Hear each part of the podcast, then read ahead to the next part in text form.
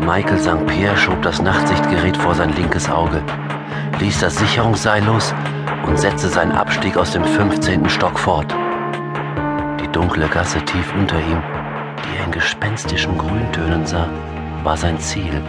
Er hütete sich davor, auf die Lichter in der Ferne zu blicken. Jetzt, während der gefährlichen Fassadenkletterei, durfte er auf keinen Fall geblendet werden. Die Gasse unten war frei. War Michael erst dort unten, brauchte er nur noch die Straße zu überqueren und über die hohe Granitmauer zu klettern. Dann war er im Schutz des nächtlichen Central Parks. Er hatte nur noch 15 Meter zu klettern, als er in einem Fenster im sechsten Stock eines Nachbargebäudes nackte Haut sah. Das dunkle, anonyme Stadthaus lag ganz in der Nähe der Fifth Avenue. Die Frau lag auf dem Rücken. Ihr Gesicht konnte er nicht erkennen, ihr nackter Körper aber war sündhaft schön. Michael sah, wie die Frau sich vor Leidenschaft krümmte, als ein Mann im Blickfeld erschien. Denk an deinen Job, ermahnte sich Michael.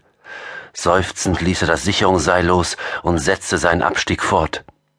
Er hatte zu viele Stunden damit verbracht, diesen Coup zu planen, um jetzt ein Scheitern zu riskieren. Wenn er sich an seinen Plan hielt, war er bald in Sicherheit und konnte seine Frau in die Arme schließen. Trotzdem riskierte Michael noch einen Blick. Als hätte die Frau seine Gedanken erraten, drehte sie den Kopf plötzlich zum Fenster. Michael bekam einen furchtbaren Schreck, klammerte sich ans Sicherungsseil und hielt den Atem an. Hatte die Frau ihn gesehen?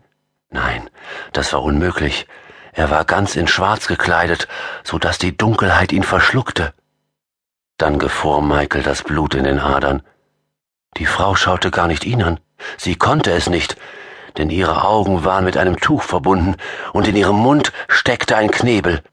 Und dass sie sich aufbäumte und sich hin und her warf, war keine Leidenschaft, sondern Todesangst. Michael schaute genauer hin. Die Frau war mit ausgestreckten Armen und gespreizten Beinen an einen Tisch gefesselt, und sie litt offensichtlich Schmerzen. Wut und Entsetzen erfassten Michael. Das Gesicht des Mannes, der neben der Frau stand, lag im Dunkeln, doch die Waffe in seiner Hand war deutlich zu sehen. Das war nicht irgendein Sexspielchen. Was immer in diesem Zimmer vor sich ging, es geschah gegen den Willen der Frau. Michael schaute in die Tiefe, wobei der Rucksack auf seinem Rücken ein Stück zur Seite rutschte. Nur noch 15 Meter bis zur Freiheit, sechs Monate Planung für diesen Coup, der seine Zukunft sichern sollte.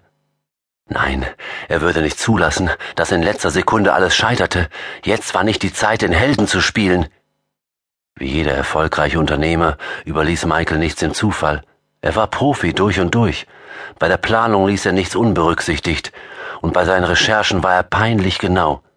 Doch Michaels Unternehmen war ein Ein-Mann-Betrieb. Es gab keine Entwicklungsabteilung, keine Personalabteilung, nicht einmal Sekretärinnen. Michael arbeitete allein. In seiner Branche konnte er nur sich selbst vertrauen, und er stahl immer nur Dinge, von denen die Öffentlichkeit und die Behörden nichts wussten. Seine Opfer waren Regierungen, Kriminelle und Versicherungsbetrüger, und er ließ keine Spuren zurück. In kürzester Zeit rein und wieder raus, lautete sein Motto.